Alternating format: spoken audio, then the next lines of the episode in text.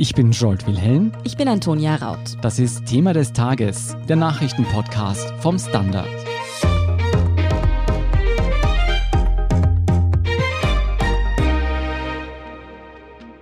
In den vergangenen Tagen hat es in Österreich eigentlich nur ein innenpolitisches Thema gegeben und das ist die Frage, wie geht's weiter jetzt, wo Bundeskanzler Sebastian Kurz in einem Ermittlungsverfahren als Beschuldigter geführt wird. Wenn man die Medien verfolgt hat, dann hat man das Gefühl, die ÖVP ist voll auf Angriff eingestellt. Mhm. Sie skandieren Durchhalteparolen unter ihren Anhängern und andererseits greifen sie auch die Justiz an. Wie erfolgreich dieser Konfrontationskurs der Kurz-ÖVP ist, wie die Grünen damit umgehen und ob vielleicht sogar Neuwahlen im Raum stehen, darüber sprechen wir heute mit Fabian Schmidt und Gerald John vom Standard. Fabian, vergangenen Mittwoch wurde ja bekannt, dass gegen Bundeskanzler Sebastian Kurz wegen des Verdachts der Falschaussage ermittelt wird. Kannst du noch einmal zusammenfassen, was genau dem Kanzler denn vorgeworfen wird?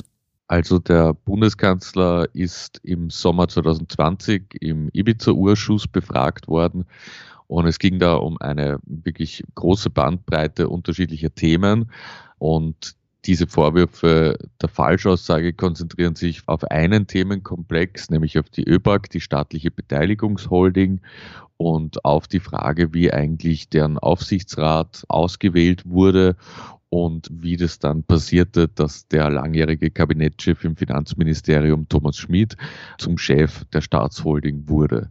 Und im U-Ausschuss hat Sebastian Kurz da sehr allgemein geantwortet und eher den Eindruck erwecken wollen, dass er mit der Bestellung von Thomas Schmid so gut wie nichts zu tun gehabt hat, dass er informiert wurde, dass gewisse Dinge allgemein bekannt waren, aber die Chats, die im Zuge der Ermittlungen sichergestellt wurden, auch mit dem Kanzler, zeigen halt, dass er sich schon intensiver damit befasst hat, als man denken könnte, wenn man ihm zugehört hat. Und deswegen in eigentlich drei Unterthemenbereichen verdächtigt ihn die Wirtschafts- und Korruptionsstaatsanwaltschaft jetzt der Falschaussage. Du Falschaussage ist ja eine schwere Anschuldigung. Die ÖVP hat jetzt auch mehrfach Stellung genommen zu diesem Vorwurf. Wie siehst denn du das? Welche Strategie verfolgt das Team Kurz hier? Wie geht die Kurz-ÖVP mit dieser Krise um? Also ähm, mir kommt vor, dass da verschiedene Dinge probiert werden. Einerseits wird der Urschuss an sich weiter angegriffen und es wird gesagt, dass das dort eben eine aufgeheizte Stimmung vorherrscht, dass irgendwie die, die Fragesteller versuchen, den Auskunftspersonen das Wort im Mund umzudrehen, so hat das der Bundeskanzler formuliert. Mhm. Also das ist so irgendwie ein Einfallstor, dass man versucht, die Situation dort darzustellen. Und man muss dazu sagen, dass es natürlich anders ist, als wenn man mit seinem Anwalt bei der Staatsanwaltschaft sitzt zur Einvernahme. Natürlich ist es viel hitziger im Urschuss. Und gerade als ÖVP hat man auch mehr Kontrahenten, weil eigentlich alle anderen Parteien mittlerweile angefressen sind, hat man zumindest das Gefühl, auf die ÖVP und deren Umgang mit dem U-Ausschuss dann ist natürlich der Vorsatz wichtig. Also hier betont die ÖVP immer, wenn es vielleicht eine objektiv unrichtige Aussage gegeben hätte oder haben sollte, dann war die aber ganz sicher nicht vorsätzlich. Das ist so die zweite Linie. Und die dritte ist, dass man jetzt auch versucht, andere Personen quasi der Unwahrheit zu zeigen und zu, so zu zeigen, dass eigentlich eh alle so sind und vielleicht ein bisschen flunkern unter Anführungszeichen. Ja, man kann auf jeden Fall sagen, dass die Türkisen da jetzt in ihrer Verteidigungsstrategie recht aggressiv auftreten. Überrascht hat mich zum Beispiel die Kurz muss weg Kampagne und zwar nicht jene von der Opposition, sondern von der ÖVP selbst. Wieso nützt denn die Volkspartei selbst diese Parole plötzlich?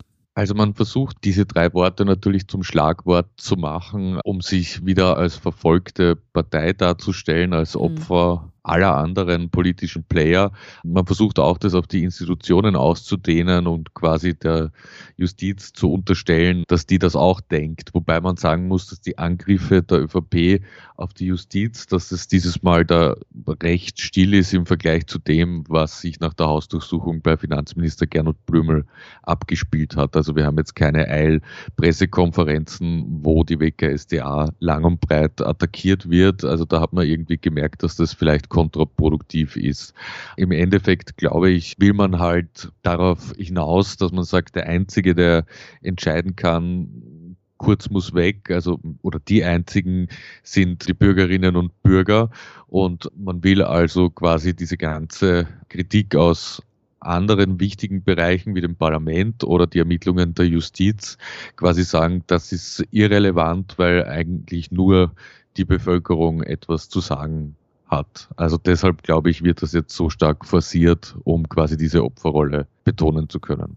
Wie ist denn diese Kurz muss weg-Kampagne bei dir angekommen? Weil ich habe ja mal gehört, es ist nicht so sinnvoll, wenn du Probleme ansprichst, die die Opposition oder die deine Gegner hervorbringen, dass du die selbst thematisierst. Normalerweise gilt ja die Weisheit, alles totschweigen.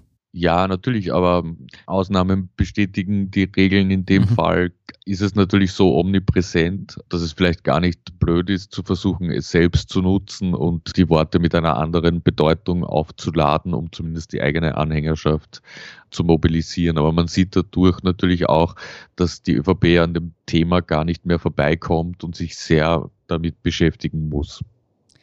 Ja, diese Opferrolle versucht die ÖVP jetzt auch mit einem Gutachten zu untermauern, das Kurz im Grunde von allen Vorwürfen reinwäscht. Was hat es denn mit diesen Gutachten auf sich? Ja, genau. Also die ÖVP hat einen Strafrechtler aus Salzburg beauftragt, damit sich das einmal anzuschauen genau. Und er meint halt, dass die WKStA mit vielen Hypothesen und sehr spekulativ arbeitet. Also das ist durchaus eine zulässige Meinung, die man natürlich haben kann, die aber im Endeffekt bedeutungslos ist. Also ich glaube nicht, dass sich der Richter davon beeindrucken lässt, was ein von der ÖVP bezahlter Gutachter sagt. Und eine Passage ist dann doch eher merkwürdig in diesem Gutachten, nämlich wird argumentiert, dass es nahezu denkunmöglich ist, dass Kurz mit dem Vorsatz da reinging, nicht die ganze Wahrheit zu sagen, weil er ja wusste, dass das strafbar ist. Aber gut, ich meine, wenn man so argumentiert, dann hat man den Vorsatz auch bei jeder kriminellen Aktion weg, weil jeder Bankräuber weiß ja auch, mhm. dass man das nicht machen darf, mhm. etc. Also man versucht da schon mit aller Gewalt irgendwie einen Blankoschein auszustellen. Auch wenn du sagst, dass ein Richter sich davon jetzt vermutlich nicht beeindrucken lassen wird oder eine Richterin, ist denn ein Gutachten dieser Art üblich?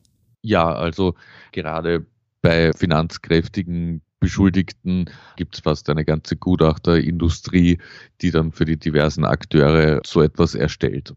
Also das ist durchaus normal. Hm. Ja, die Krux an der Sache für Kurz ist ja, dass er nicht nur der Beschuldigte ist, sondern eben auch der Bundeskanzler. Ist es problematisch, wenn ein Kanzler durch solche Gutachten die Arbeit der Staatsanwaltschaft, also die Arbeit der unabhängigen Justiz, in Frage stellt? Also in dem Fall sehe ich das absolut unproblematisch, weil er ja da quasi nicht als Kanzler agiert. Also es war jetzt ja nicht der Kanzler, der ein Gutachten über die insgesamte Arbeit der WKSDA in Auftrag gegeben hat und die Lösung dafür wäre quasi zerschlagen etc., sondern er ist ja da Beschuldigter und hat quasi von seinem Beschuldigtenrecht auch Gebrauch gemacht, sich umfassend beraten zu lassen. Das würde ja auch jeder ihm empfehlen. Und von dem her ist es ganz normal, dass man als Verteidigung auch solche Gutachten vorbringt oder sich mit diesen Argumenten munitioniert. Mhm. Trotzdem wird Kurz ja nicht müde, da gewisse Seitenhiebe in Richtung der Justiz auszuteilen. Werden denn diese Seitenhiebe einfach hingenommen dort? Wie gesagt, ich glaube, dass innerhalb der ÖVP schon erkannt wurde, dass allzu scharfe Angriffe auf die Justiz vielleicht kein probates Mittel sind, um mhm. aus Ermittlungsverfahren wieder rauszukommen. Also wir sehen das ja auch beim Verfassungsgerichtshof jetzt, dass der eigentlich immer, wenn die Opposition Anträge stellt, sich auf die Seite der Opposition stellt und in deren Sinne entscheidet und sagt, es müssen E-Mails geliefert werden aus dem Finanzministerium, aus dem Kanzleramt etc. Also man hat das Gefühl, dass da schon eine gewisse Genervtheit auch herrscht von der Überheblichkeit, die vielleicht manche Ministerien dem Verfassungsgerichtshof oder anderen Institutionen entgegenbringen. Und bei der Justiz ist es natürlich auch so, dass es nicht besonders wohlwollend aufgenommen wird, wenn man in so einem Stil wie damals nach der Blümelhausdurchsuchung Attacken gegen sie unternimmt. Also ich glaube, das war nicht die glückste Idee damals. Ja, nicht nur Sebastian Kurz steht im Fokus der Justiz. Heute Montag findet im Nationalrat auch eine Sondersitzung zu Finanzminister Gernot Blümel statt. Worum geht es hier? Ja, also man kommt eigentlich gar nicht mehr nach beim Gernot mhm. Blömel geht es darum, wie gerade angesprochen, dass der Verfassungsgerichtshof entschieden hatte, dass E-Mail-Postfächer aus dem Finanzministerium zu liefern sind und das Finanzministerium hat das nicht gemacht. Und in der nächsten Eskalationsstufe hat der Verfassungsgerichtshof dann zum allerersten Mal in der Geschichte der Zweiten Republik eine Exekution angeordnet im Finanzministerium, die müsste dann der Bundespräsident durchführen. Der ist auch vor die Kameras getreten und hat quasi an die Verfassung erinnert. Und dann kamen doch diese ganzen E-Mails, die verlangt wurden, an den Urschuss, aber in einer so hohen Stufe, dass es lächerlich ist angesichts des Inhalts. Also wenn jetzt zwei Oppositionspolitiker sich über die E-Mails unterhalten würden, dann müssten sie in einen abhörsicheren Raum gehen. Also das ist schon auch eine Pflanzerei der Opposition und damit eigentlich auch des Parlaments als Kontrollgremium. Und deshalb, das war eigentlich der Grund, warum diese Sondersitzung geplant war. Dazwischen kam dann natürlich der Beschuldigtenstatus vom Bundeskanzler. Das heißt, es wird heute eine dringliche Anfrage geben an den Bundeskanzler mit 50 Fragen. Das findet jetzt gerade statt, während wir aufnehmen. Und danach dürfte es Ähnliches in Richtung Blümel geben. Und ja, wir erleben ja Sondersitzungen jetzt schon in einer gewissen Regelmäßigkeit, sodass sie eigentlich gar nicht mehr besonders sind, wie der Name sagt. Und wir erleben auch so viel, dass eigentlich bis man die Sondersitzung plant, schon wieder drei, vier Skandale neu hinzugekommen sind. Ein mhm. sonderbarer Normalfall. Aber blicken wir noch ein Stück weiter in die Zukunft. Gehst du denn davon aus, dass auf den Korruptionsverdacht eine Anklage gegen Blümel folgen wird? Also das lässt sich überhaupt nicht sagen, meine ich. Weil gerade bei Finanzminister Blümel haben wir in der Hausdurchsuchungsanordnung gesehen, dass die Justiz auch offen sagt, diese Hausdurchsuchung und diese Ermittlungsschritte sind jetzt nötig, um mehr herauszufinden. Also es ist noch lange nicht so weit, da zu sagen, es war fix so und so, sondern sie musste einfach schauen, ob sich Verdachtsmomente erhärten oder entkräften lassen. Und Bislang ist nicht nach außen gedrungen, ob es da jetzt irgendwelche Ermittlungsdurchbrüche gegeben hat in die eine oder andere Richtung. Ich persönlich glaube, dass das auch noch sehr, sehr lange dauert, bis man da in der Substanz weiter ist. Man muss sich ja das Ganze Casinos-Verfahren vor Augen halten. Das ist ja äh, mittlerweile riesig mit Dutzenden Beschuldigten und ebenso vielen Themensträngen. Also ich glaube, da wird noch einige Zeit vergehen, bis in dem Themenkomplex etwas zur Anklage oder zur Einstellung kommt. Die Ermittlungen gegen Finanzminister Gernot Blümel werden also noch dauern. Gerald, die FPÖ bringt außerdem aufgrund der Falschaussagen von Sebastian Kurz einen Misstrauensantrag ein. Hat dieser Misstrauensantrag mehr als einen symbolischen Charakter? Momentan hat das nicht mehr als einen symbolischen Charakter, denn selbst die anderen Oppositionsparteien haben ja gesagt, sie wollen nicht mitgehen. Sie wollen erst abwarten, ob es eben zu einer Anklage gegen Sebastian Kurz kommt oder nicht. Also das wird verpuffen. Aber für die Zukunft muss das nicht immer so sein. Mal schauen, wie die Dynamik sich entwickelt. Die Regierung hat keine allzu große Mehrheit, muss man dabei wissen. Also die haben nur einen Überhang von sechs Mandaten. Wenn jetzt ein Teil des Grünen Clubs zum Schluss kommen sollte, Sebastian Kurz ist nicht weiter tragbar, könnte es auch sein, dass die einmal mit einem anderen Antrag der Opposition mitgehen. Mhm. Ja, dass die ÖVP ihrem Kanzler den Rücken steigt, das ist ja irgendwie logisch, aber eben wie du schon angesprochen hast, die Grünen, die sind ja trotzdem bisher auch sehr zurückhaltend gewesen, obwohl sie kurz jetzt natürlich nicht so parteiverbunden sind zumindest. Was muss denn geschehen, bis Vizekanzler Kogler und Co öffentlich mal auf den Tisch hauen? Ja, auf den Tisch schauen. Sie haben schon noch Kritik geübt. Na, ich glaube, das hängt viel von der Stimmungslage innerhalb der Grünen Partei einfach ab. Mhm. Die sind hin und, hin und her gerissen. Also einerseits haben die natürlich Gefallen gefunden am Regieren, da kann man Dinge umsetzen. Jetzt kommen erst die ganzen Fragen an die Reihe, die nach der Pandemie die Grünen interessieren. Also sie haben ja versprochen, sie werden Ökopakete schnüren, viel für den Umweltschutz machen. Das gilt es jetzt umzusetzen. Wenn man selbst regiert, will man dort bleiben, man will nicht unbedingt hinausfliegen. Das ist die eine Seite. Die andere Seite steht natürlich der Ruf als saubere der Antikorruptionspartei auf dem Spiel. Man kann sich nicht ewig leisten, womöglich die ÖVP, die da immer weiter in Korruptionsdebatten versinkt, zu stützen. Und da kommt natürlich Druck sicher auch von der Basis. Also es gibt bei den Grünen sicher viele, die jetzt schon meinen, na mit der ÖVP, das geht eigentlich nicht. Wir werden da angepatzt und da verlieren wir unseren moralischen Anspruch. Jetzt ist die Frage, wie sich diese Debatte weiterentwickelt. Äh, wie ich schon gesagt habe, also die Mehrheit ist jetzt nicht überbordend der Regierung. Der grüne Club ist nicht so diszipliniert, wie das andere Parlamentsclubs sind. Also wenn es da überhaupt so einen Clubzwang gibt, dann ist es nicht garantiert, dass der immer durchsetzbar ist. Also wenn es jetzt wirklich eine Anklage gegen Sebastian Kurz gibt, dann ist die Frage, wie Kogler entscheidet. Wenn er sagt, wir wollen trotzdem weitermachen, dann glaube ich schon, dass das zu einer Zerreißprobe führen kann. Und dann halte ich es für möglich, dass durchaus auch Rebellen, wenn man so will, im grünen Club dann einmal sagen, nein, wir bieten dieser Regierung nicht mehr die Mehrheit. Mhm. Eine andere Theorie, die so die Kreise macht, ist, dass die Grünen hoffen, mit einer angeschlagenen ÖVP bessere Karten in der Regierung zu haben. Denkst du, ist das die richtige Taktik?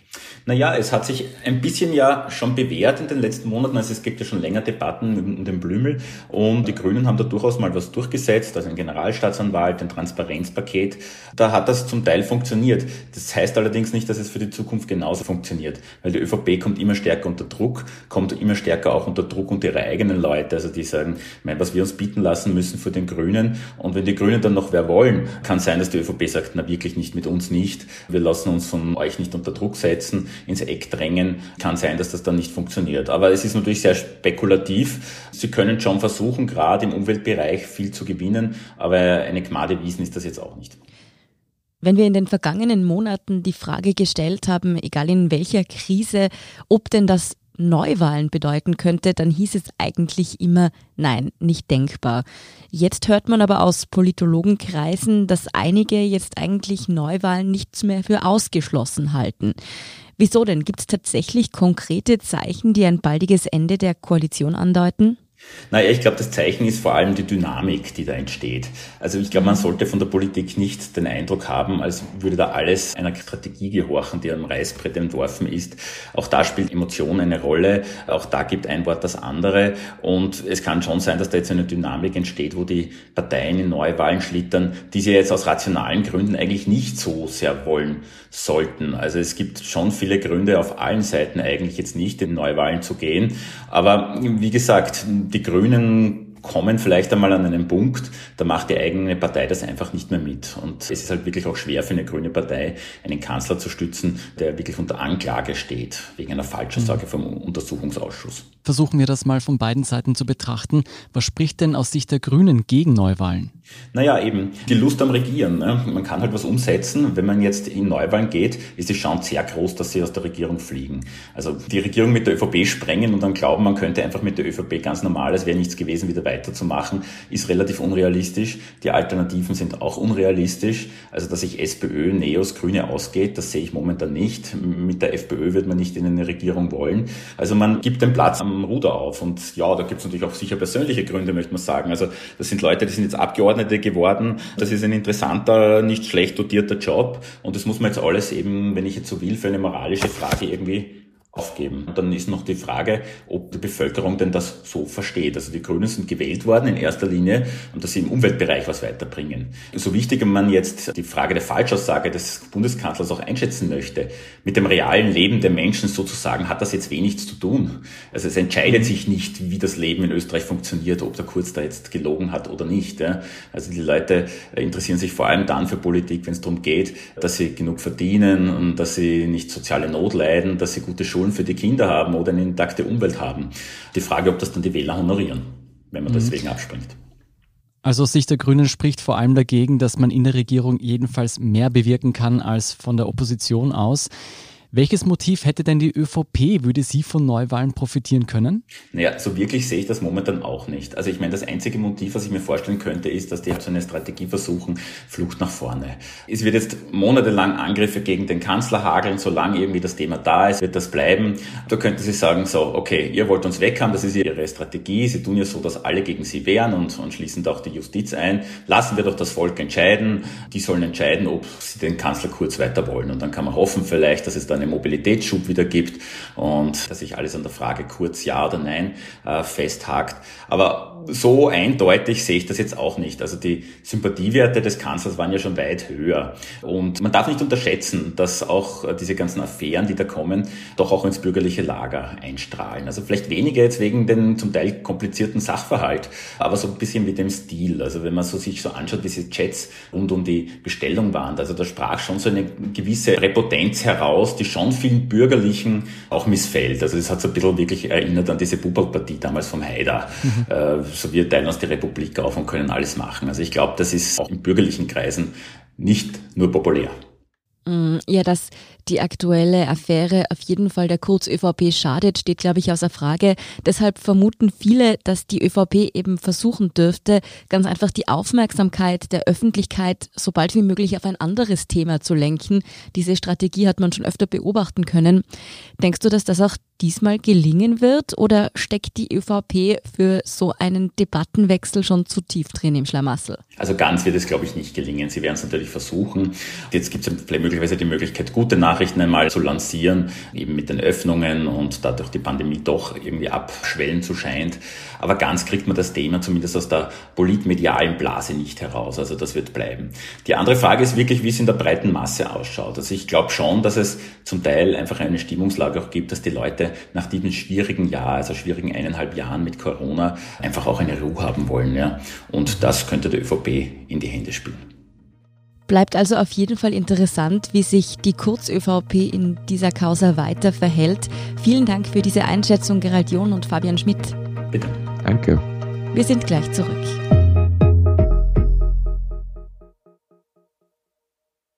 Guten Tag, mein Name ist Oskar Bonner. Wenn man in stürmischen Zeiten ein wenig ins Wanken gerät, den eigenen Weg aus den Augen und die Orientierung verliert, dann ist es sehr hilfreich, wenn man etwas hat, woran man sich anhalten kann.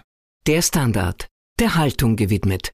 Jetzt gratis testen auf Abo der Standard AT. Und hier ist, was Sie heute sonst noch wissen müssen. Erstens, seit heute Montag findet nach den Volksschulen auch in den weiterführenden Schulen wieder an fünf Tagen pro Woche Unterricht im Klassenzimmer statt. Vor Ort gelten weiter Hygiene- und Abstandsregeln, auch FFP2-Masken bleiben Pflicht. Wer am Unterricht teilnehmen will, muss außerdem weiterhin regelmäßig einen Corona-Test durchführen. Die Regierung bringt unterdessen einen Corona-Bonus für Ärzte und Pflegepersonal auf Schiene. Beschlossene Sache ist es noch nicht, aber rund 500 Euro steuerfrei soll es geben. Der Bund werde dafür bis zu 95 Millionen Euro zur Verfügung stellen. Und gute Nachrichten für Spritzenphobiker. Der US-Pharmakonzern Pfizer tüftelt an einem Corona-Impfstoff in Form von Tabletten. Die Arbeiten daran haben allerdings erst begonnen. Hm, da werden sich trotzdem nicht nur Kinder drauf freuen. Mhm. Zweitens, am Wiener Landesgericht für Zivilrechtssachen wird heute Montag eine Klage zum Terroranschlag im November verhandelt. Die Mutter einer 24-jährigen Kunststudentin, die als Kellnerin gejobbt hatte, klagt die Republik. Sie ist der Meinung, dass der Terroranschlag und damit der Tod ihrer Tochter verhindert werden hätte können. Sie fordert deshalb von der Republik Berichten zufolge 125.000 Euro Schadensersatz und Schmerzensgeld. Bisher erhielt die Mutter nach dem Verbrechensopfergesetz 2000 Euro. Damit ließen sich nicht einmal die Überführung, die Frau stammte aus Bayern, und die Begräbniskosten abdecken.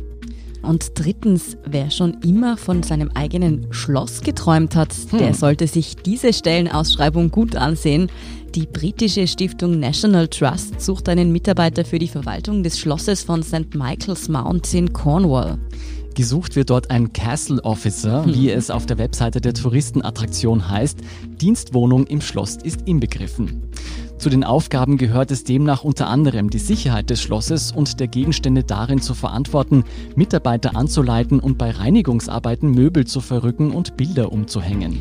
Ja, wie viel Gehalt der neue Castle Officer bekommen wird, geht aus der Stellenausschreibung nicht hervor. Beinhaltet ist allerdings die Warnung, dass Pizza hier nicht vor die Haustür geliefert wird. Die Insel ist nämlich ein bisschen abgelegen. Mhm, ich würde mich gleich bewerben, muss ich sagen, als oh. Hausverwalter eines Schlosses. Gar nicht schlecht. Das Schlossgespenst freut sich. Du bist mein Schlossgespenst. Ja, mehr dazu und die aktuellsten Informationen zum weiteren Weltgeschehen finden Sie wie immer auf der Standard.at. Um keine Folge von Thema des Tages zu verpassen, abonnieren Sie uns bei Apple Podcasts oder Spotify. Unterstützen können Sie uns mit einer 5-Sterne-Bewertung und vor allem, indem Sie für den Standard zahlen. Alle Infos dazu finden Sie auf abo.derstandard.at und wenn Ihnen unsere Arbeit gefällt, dann schreiben Sie uns gerne eine nette Rezension. Verbesserungsvorschläge und Themenideen schicken Sie uns am besten an podcast.derstandard.at. Danke für Ihre Unterstützung. Ich bin Antonia Raut. Ich bin Jolt Wilhelm. Baba und bis zum nächsten Mal.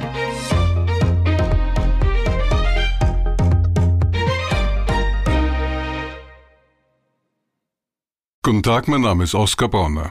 Wenn man in stürmischen Zeiten ein wenig ins Wanken gerät, den eigenen Weg aus den Augen und die Orientierung verliert, dann ist es sehr hilfreich, wenn man etwas hat, woran man sich anhalten kann. Der Standard, der Haltung gewidmet. Jetzt gratis testen auf Abo der Standard.at.